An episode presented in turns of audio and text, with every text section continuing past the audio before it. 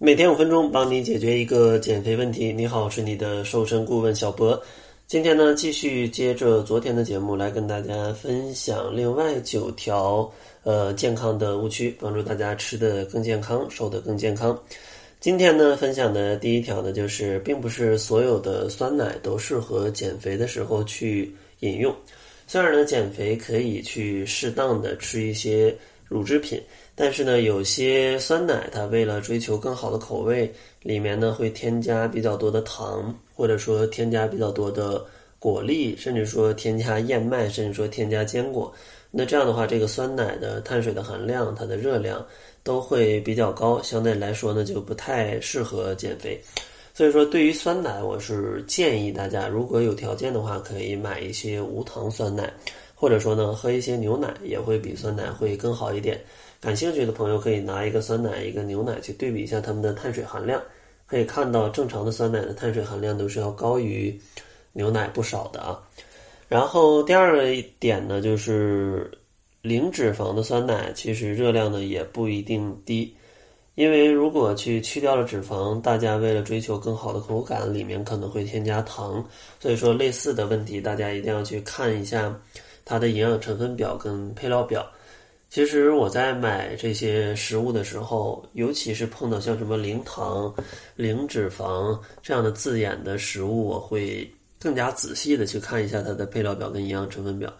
因为很有可能有的商家会钻一些空子，导致添加一些你不需要的呃物质进去。然后第三点呢，就是乳酸菌饮料促进消化的效果是非常有限的。因为现在也有更多人去注意肠道的健康，想要补充一些益生菌，然后非常多的这种益生菌的饮料就出现了。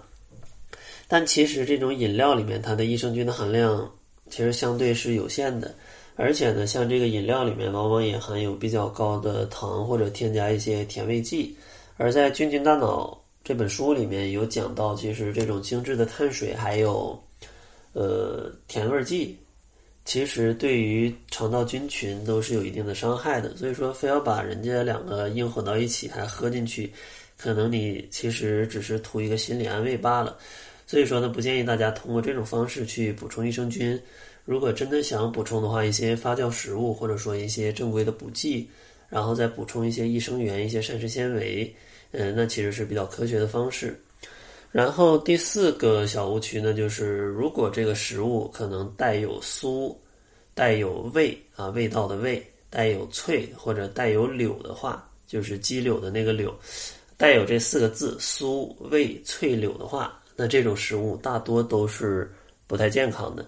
比如说桃酥或者什么风味酸奶或者什么蔬菜脆什么鱼柳。那其实这些食物往往它的加工的程度都会比较高，而且里面呢可能也会添加一些多余的脂肪或者是糖分，是不太适合减肥当中来吃的。减肥呢还是吃一些天然的食物会更好一些。然后下一点呢就是有的时候沙拉的热量可能会比汉堡还要高，其实主要就是因为沙拉酱的热量真的是太高了，一百克的沙拉酱可能要有六百大卡的热量，差不多相当于。呃，三百克肉或者是二百多克瘦肉的这样的一个热量，当然呢，大家不可能吃掉一百克的沙拉酱，但是有些人吃个二十克可能还是有可能的，因为你在外面买的那个沙拉，有的比较大罐的这种沙拉酱，可能就要有二十克了，那二十克的沙拉酱可能就相当于一百克肉的热量，那其实这个热量还是蛮高的。然后下一点呢，就是要去注意一些果干儿还有果脯的热量，比如说像。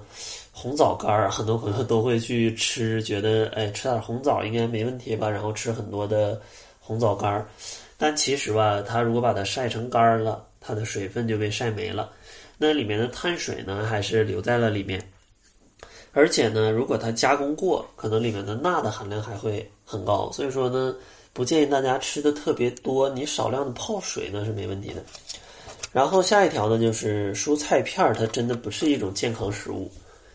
因为你想为了它的口感好，它里面肯定会加一些油啊、盐啊，啊这样的一些呃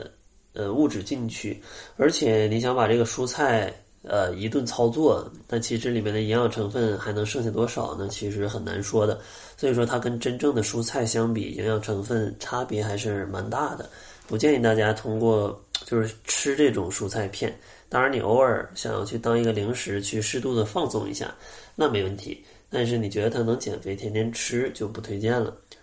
然后下一个小误区呢，就是其实日料的热量也没有大家想象的那么低。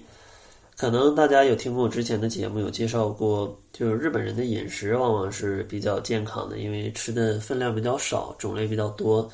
但是如果大家去吃日料的话，呃，就要看大家的点菜方式了。如果呢，你又点了一堆寿司，然后点了一个拉面，然后又点了一些炸的食物，那这样的话肯定就不太健康。但是如果你点了一个沙拉，然后少点了几个寿司，再点了一些呃什么生鱼片儿、三文鱼片儿。那这么吃就会更健康，所以说呢，大家要去辩证的看这个东西，不是说日料可能就一定好。如果你吃下过多的主食、过多的油脂，那其实日料也会变成很有发胖风险的一种饮食。然后最后一个呢，就是水果不甜，并不等于糖分少，因为水果当中的糖啊种类是比较多的，果糖啊、蔗糖啊，甚至像葡萄糖啊，呃，不同的糖的甜度也是不一样的。所以说，像火龙果，它可能甜味儿不太高，但是里面的呃糖的含量就又没有很低。所以说呢，像吃水果，还是建议大家每天可以吃一点儿，但别吃的太多。呃，而且像水果的种类，其实我也不想做一个限制，因为你如果控制好了量，你吃什么水果其实问题都不大。所以呢，主要还是在量上。很多朋友一吃草莓就吃个一两斤，那这样的话是有发胖风险的。但如果只每天吃个半斤二百五十克，那其实对健康还是蛮有益的。所以说呢，希望大家可以合理的去吃这些食物。想要健康减肥呢，还是需要改变各种各样的习惯，这样的话才能让你瘦得更持久，也没有反弹的风险。如果大家不知道自己的情况应该吃多少的食物才能达到健康瘦身的效果，也欢迎大家关注公众号，搜索“窈窕会”。我们会根据你的情况告诉你早中晚还有加餐都要吃什么种类以及吃多少。如果感兴趣的话，可以来领取一下。那好了，这就是本期节目的全部，感谢您的收听，咱们下期节目再见。